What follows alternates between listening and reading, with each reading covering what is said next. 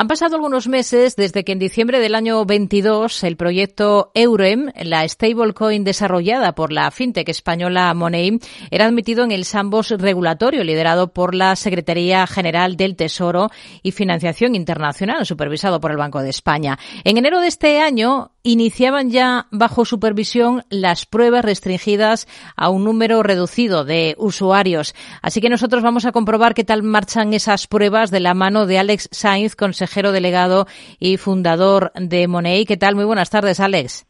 Buenas tardes, ¿cómo estáis? Bueno, se les conoce por este proyecto principalmente, ¿no? Y hemos dicho que son una fintech, lo hemos dicho en la presentación, pero más allá de Eurem, eh, ¿qué más cosas es Money? Bueno, Money es una fintech, como bien has dicho, que para contarlo de una forma muy simplificada, um, ayuda a pymes, comercios y autónomos a aceptar pagos y a cobrar de sus clientes de formas digitales. ¿eh? Facilita pues el cobro uh, de todos sus servicios o productos uh, mediante mm, una infinidad de métodos de pago. Hmm. Vamos a, volver a, traer sobre la mesa este proyecto que hemos, del que hemos hablado, Eurem. Exactamente en qué consiste. Cuéntenos un poco en, detalle, porque llevan tiempo trabajando en ello. Efectivamente, llevamos ya desde el 2021, finales 2022. bueno, Eurem, para explicarlo de una forma muy simple y gráfica, es la construcción un poco abstracta de, de lo que sería una moneda virtual basada en paridad a euro, lo que se llama de forma más o menos popular en término inglés una stablecoin o una moneda estable que sustituye uh, potencialmente al euro al del que estamos acostumbrados a, usar, ¿no? Morfológicamente tiene otra morfología, ¿no? Uh, lo que pasa es que su validez en cuanto a valor es el mismo que el euro digital el euro actual. Uh -huh. eh, ¿Y cuál es el objetivo, lo que persiguen ustedes con la puesta en marcha y para eso están haciendo estas pruebas de EUREM? Bueno, nosotros uh, al pedir a la entrada en el sandbox, ¿no? que es un banco de pruebas uh, controlado, un entorno de pruebas que, que, supervisa en este caso el Banco de España, ¿no? Hay otros proyectos dentro del, del, uh, del sandbox que supervisa pues la CNMV, etcétera, ¿no?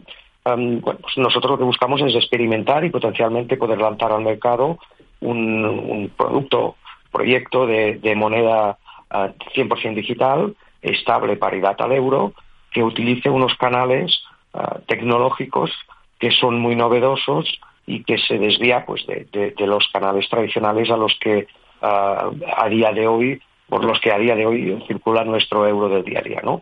que son unos raíles que todos habremos oído hablar uh, llamados SEPA. Hmm.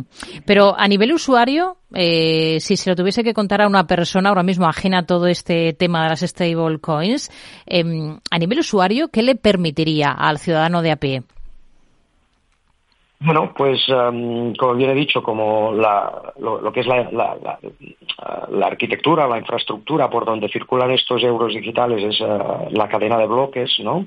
Uh, permite pues unos casos de uso muy avanzados a los que no estamos acostumbrados a día de hoy, ¿no? Por ejemplo, uh, potencialmente pues nosotros podríamos cobrar nuestra nómina casi de forma diaria prorrateada e inclusive los bonos de productividad los podríamos recibir uh, de forma diaria, de forma automatizada y programada sin que tuvieran que intervenir personas de un departamento de contabilidad de una empresa, ¿no? Por ejemplo, o todo lo que es uh, una stablecoin tiene muchas aplicaciones en el sector de los seguros, ¿no?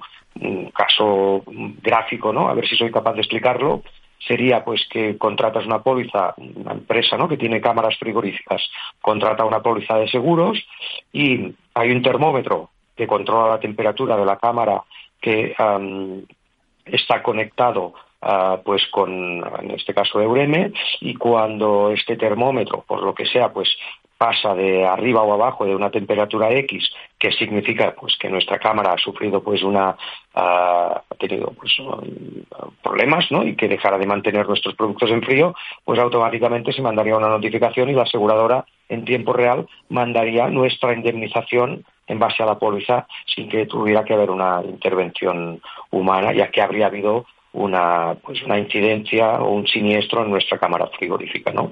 Estos son dos ejemplos, podría poner muchísimos ejemplos, ¿no? O comisionar a un, a una persona de ventas, pues en función de, mm, si tú quieres, de los kilómetros que hace al día, porque es un comercial que está en la calle, ¿no? Y cuando ha llegado a un umbral de kilómetros diarios, pues como representa que ha hecho más de lo que se le pide, pues lanzarle un bono diario de X euremes, ¿no? Que repito que son euros eh, normales. Habría infinidad de casos de uso que los raíles SEPA eh, tradicionales, ¿no? Los que usa la banca tradicional a día de hoy no permiten, ¿no? No, no, no ha avanzado y ni se ha digitalizado lo suficientemente toda esta infraestructura para poder acometer pues estos estas evoluciones o, demandas que, nos está haciendo la sociedad ya a día de hoy. Hmm. Desde luego, con ejemplos es como se entienden, ¿no? Eh, mucho mejor estas eh, cosas. Eh, se aterriza y nos llega a, todos. Inés. Muy buenas tardes, Alex. Muchas gracias por estar con nosotros. Em, a mí me gustaría saber, tengo mucha curiosidad por saber un poco la percepción que tienen ustedes del paso por el sandbox de su proyecto. Bueno, nuestra percepción em, la, puedo afrontar y abordar desde, desde múltiples ángulos, ¿no? Em, desde, desde nuestro ADN, ADN y nuestra ética, nuestra percepción es extremadísimamente positiva porque es em, pues eh, una lanza impulsada desde, desde, pues, desde las administraciones o desde el sector público pues para forzar o ayudar y beneficiar a que se innove en el sector financiero. ¿no? en este sentido, encantados de, que haya iniciativas de este tipo. en cuanto a todo lo que es eh, la estructura y cómo lo tiene planteado el Banco de España bajo nuestra experiencia, pues decir que, hay un equipo extremadísimamente preparado, con una dedicación y una, y una pasión porque las cosas salgan, increíble, ¿no? Lo que sí, desde un ángulo, desde la pyme fintech, nosotros, pues ya no es una crítica al sandbox, sino diría que nuestras críticas o quejas serían más en, el ámbito del sector financiero, el sector de la gran empresa y el sector eh, más político, ¿no? En el ámbito del sector político entendemos que ponen en una cierta tesitura de presión al regulador cuando estamos haciendo cosas de, un calado mm, considerable, pero que tienen eh, pues un matiz de, delicadez y de riesgo que hay que afrontar con cautela y con medida. Entonces, mm, percibimos a veces que hay extremada presión del lado político, ¿no? A, que el regulador eh, incentive y, facilite. Está por incentivar el regulador, pero lo quiere hacer muy bien y esto está muy bien. Lo que sí no detectamos es tampoco mm, extremada, eh, gran cantidad de recursos desde la parte pública, aunque sí pues, ha creado el sandbox y seguro que hay recursos, pero seguro que podría haber muchos más. Y lo que a nosotros nos duele mucho es ver que somos empresas pequeñas con recursos limitados que los que tenemos que estar liderando cierta evolución e innovación y cuando vemos que hay auténticos monstruos con unas cajas brutales, unos beneficios astronómicos, que deberían de ser los que deberían de poner auténticas barbaridades de recursos en, el sandbox y que no lo hacen. ¿no? Entonces aquí un poco una tesitura de um, uh, el, regulador uh, hace los deberes, las fintechs hacemos los deberes los políticos presionan sin acabar de mojarse y las grandes empresas pues se lo miran de reojo desde lejos, ¿no? Entonces, bueno, mm, veremos un poco cómo va evolucionando. Yo diría que, eh, aparte, hay otro ángulo también, ¿no? Es decir, ¿por qué ponemos a, la tesitura de liderar la innovación al regulador español cuando quizás también deberían de hacer los, deberes a nivel Italia o Francia, ¿no? Y quizás no lo están haciendo, nos hacen mojar y arriesgarnos a nosotros. Además hay otro ángulo y es que el regulador español le pone mucho, mucha voluntad y, equipos muy preparados, pero después también tienen que estar navegando entre interims o, pasos intermedios de regulaciones que les va sacando la Unión Europea, que les entorpecen a medio camino. Entonces, el, proyecto es muy interesante. hacer cosas dentro del ámbito del sandbox hay que seguir haciéndolas y buscar que la empresa grande privada y la administración pública pongan fondos de verdad. Y yo siempre lo comparo con el, con el sector farmacéutico, ¿no? Tendríamos que decir, oye, en el sandbox tendría que haber miles de proyectos, igual que hace la industria farmacéutica, y de miles de proyectos que hacen, pues, lo que son los, los tests de productos, muy pocos eh, replicados en el mercado y se pierden ingentes cantidades de dinero por el camino de la industria farmacéutica, que es una industria que os genera muchos beneficios. Pues eso tendría que ser lo mismo en, la, en el sector financiero y bueno, veremos si poco a poco lo podemos ir eh, construyendo y empujando entre los que somos más apasionados por la innovación, ¿no? Sí, y qué, y qué importante es para la industria la innovación.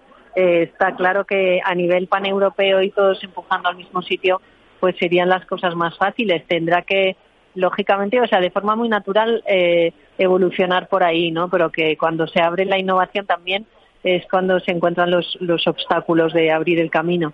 Eh, y Correcto. Perdona que te interrumpa Inés, también hay otro tema y es la homogeneización de, muchos términos, muchos conceptos, muchas eh, normativas a, nivel Europa, ¿no? al final hace cuatro días estamos dentro de, la Unión Europea y los procesos en temas específicamente que afectan de una forma tan tan directa e impactan en la sociedad eh, hay que hacerlos de forma pausada y hay que analizar muchos factores, ¿no? Sí, no, no, es, no es fácil el camino, no, no, desde luego, es muy delicado. Y respecto precisamente a estas pruebas que, que, van de la mano del proyecto y son parte del proceso, eh, ¿en qué consisten, Alex? ¿En qué consisten estas pruebas que se acaban de iniciar para poder ir avanzando y validando el proyecto? Vale, a ver, eh, los productos tal cual nosotros concebemos y, entendemos, cuando entran en el sandbox ya están muy maduros ¿eh? y hay una definición del producto muy acabada. Entonces, en este caso, eh, la tipología de producto requiere básicamente de tres etapas de testeo. Una es el aterrizaje del usuario en, en lo que es la herramienta. Aterrizaje significa alta del usuario, verificación facial y que Money tiene que saber exactamente quién se está dando de alta y quién va a utilizar el servicio por temas de blanqueo de capitales, etcétera, etcétera, ¿no? Ah, en este sentido, pues hay, un control muy, muy, muy fino de, identificar muy bien al individuo. Ah, en este caso solo trabajamos con la hipótesis de, entrada de, hacer verificaciones de identidades de particulares. Este es un primer, un primer fase de prueba que ya la hemos finalizado. Hay otra fase que es ya la de envío y, procesado de transacciones entre los participantes y los usuarios de la herramienta. Esto ya estamos finalizando esta fase. Y después, por último, hay una última fase que es la de poner en estrés la tecnología y la solución que hemos construido. Esto es provocar múltiples llamadas en tiempo real forzadas por bots o por máquinas para ver hasta qué punto es resiliente y puede aguantar unos picos de carga y de estrés muy altos la herramienta. Esto será pues la, próxima fase de pruebas que, aún tenemos que iniciar. Hmm. Y al margen de, todo esto, eh, como compañía, ¿cuáles son los planes que tienen ustedes eh, a partir de ahora? ¿Qué metas se ponen a medio plazo? Bueno, nuestras metas más optimistas son de que pues el, proyecto eh, reciba pues un informe más que favorable y podamos pues de la mano de, del equipo del sandbox y en este caso pues eh, quien supervisa Banco de España pues trazar un poco una hoja de ruta de ver cómo podemos irle buscando aplicaciones de, la herramienta en el mercado, ¿no? Si es verdad que tenemos en cola peticiones de pues instituciones de cierto de cierta importancia no ah, desde operadoras de telefonía que le ven aplicaciones ah, pues para poder ofrecer ah, cuentas con, con, con neuremes a sus usuarios. Hasta inclusive curiosamente pues hay países de África donde su población está muy poco bancarizada, en la que una herramienta de este tipo les podría ayudar pues a, bancarizar a, todo el mundo de una forma muy, muy, muy rápida, eh, solo con que disponieran los consumidores usuarios de un teléfono móvil, ¿no? Pero bueno, esto es especular muy a futuro, hay muchos pasos eh, previos para ir garantizando que el aterrizaje de la herramienta eh, es muy, muy firme y obviamente que de forma optimista nos gustaría pues que ah, potencialmente pudiera tener eh, pues ciertos usos en, en, el mercado, pero lo tendremos que ir estudiando, repito, con, con, mucha prudencia porque son, son cambios muy trascendentales y potencialmente pues ah, habría, tendremos también que ver cómo, qué encaje puede darle Money a, todo el proyecto del euro digital del Banco Central Europeo, que son proyectos absolutamente diferentes, pero que potencialmente ah, tienen puntos de sinergia en un futuro, ¿no? Entonces eh, es, muy prematuro como para hacer, o sería arriesgado hacer ciertas afirmaciones en este ángulo. Y a mí me gustaría, eh, Alex, antes de, terminar, em, insistir en, un, en una conversación que tuvimos preparando la entrevista y que hablaba un poco de las ventajas que tiene el euro digital, que damos un poco por hecho que todo el mundo lo que nos está escuchando está tan familiarizado como nosotros que trabajamos en eso, ¿no? Eh, ¿Qué ventajas tiene la moneda digital, el famoso euro digital o un Eureme, eh, Eurem? Eh, ¿Qué ventajas tiene respecto a, a, lo que estamos todos acostumbrados, ¿no? Porque hablaba, hablábamos ayer de o el otro día de dos ángulos y son dos ángulos muy relevantes. Uno era la robustez, otro era la parte más tecnológica, ¿no? No sé si querría eh, terminar eh, recorriendo un poquito esto para todos nuestros oyentes. A ver, sí es muy importante recalcar que Eureme y el euro digital son conceptos y productos o proyectos extremadísimamente diferentes a día de hoy, aunque potencialmente podrían tener puntos de confluencia en un futuro. El euro digital es un proyecto del Banco Central Europeo que tiene sus, eh, su hoja de ruta, en la que, en la que nosotros, Money, se ha presentado ah, como mm, potencial ah, pues creador de unas ciertas patas, porque el Banco Central Europeo ya ha sacado ah, lo que se llaman unos concursos públicos, ¿no? Pero eh, el euro digital es un tema y Eureme como tecnología es otra y desde el enfoque que le estamos dando en el sandbox es trabajar bien lo que es toda la parte más de infraestructura y, de tecnología como producto, ¿no? Per se. Ahora bien, si vamos al concepto del euro digital, que es creo hacia donde tú quieres ir, que mm, me desvío ahora un poco de los conceptos más técnicos ¿no? de estos casos de uso que ponía. Creo que tú quieres ir a llegar a, poder explicarle a la gente de una forma muy didáctica qué puntos de robustez tiene o tendría el euro digital versus al euro que ya es más o menos digital que estamos acostumbrados hoy a ver en nuestra pantalla de banco, ¿no? Inclusive cuando vamos a un cajero y nos dice que tenemos un saldo X, ¿no? Bien, a día de hoy todo el euro digital con el que trabajamos, que es, pues, eh, repito, lo que no vemos en la pantalla del móvil cuando vemos el extracto, el saldo bancario que tenemos, este euro en realidad es un euro que es una promesa de una entidad financiera privada de que tienen los dineros nuestros y que si un día lo queremos nos lo van a devolver. Ahora bien, mm, pasa que depende de la coyuntura económica o de la gestión buena o mala de estas entidades, a veces lo que nos pintan en una pantalla por momentos deja de existir porque no ha habido una gestión lo más adecuada posible. Con lo que nuestros euros digitales ah, pierden la robustez que tiene el euro en billete o en moneda que tenemos en el bolsillo. El euro que llevamos en billete o moneda en el bolsillo es algo que está emitido por el Banco Central Europeo y ah, cuyo respaldo es, está 100% certificado y validado por un ente de, la magnitud del Banco Central Europeo, con lo que sabemos que siempre va a tener un valor muy robusto el euro que llevamos en el bolsillo. Ahora bien, el euro que llevamos en nuestro bolsillo, en el móvil, del BBV, Santander, Asha, Bankinter, etcétera, pues potencialmente un día podría fallar.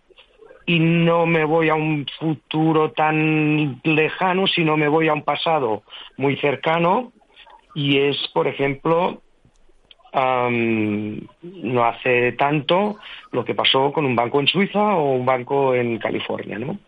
Entonces, ¿qué busca uh, el eurodigital? Busca aprovecharse de dos ángulos muy diferentes. De la innovación tecnológica, lo que hemos, uh, los ejemplos que he puesto entre muchísimos otros, pero además garantizar a la sociedad de una estabilidad, una robustez hmm. igual o mejor a la que pues tienen los billetes y, monedas que, llevamos en el bolsillo, ¿no? Básicamente es eso, es garantizar a la sociedad de hmm. mucha más estabilidad en, todo lo que es el euro digital que, que, que, existe en final en el euro digital, ¿no? Porque es lo que vemos en la pantalla de nuestro móvil, ¿no? Lo que pasa es que no es robusto. Pues con ello nos quedamos. Eh, Alex Saiz, consejero delegado y fundador de Money, gracias. Buenas tardes. Muchas gracias y buenas tardes. Inés Muñoz Vidal, experta en fintech y en tecnología core banking. Gracias. Muy buenas tardes. Muy buenas tardes, Rocío.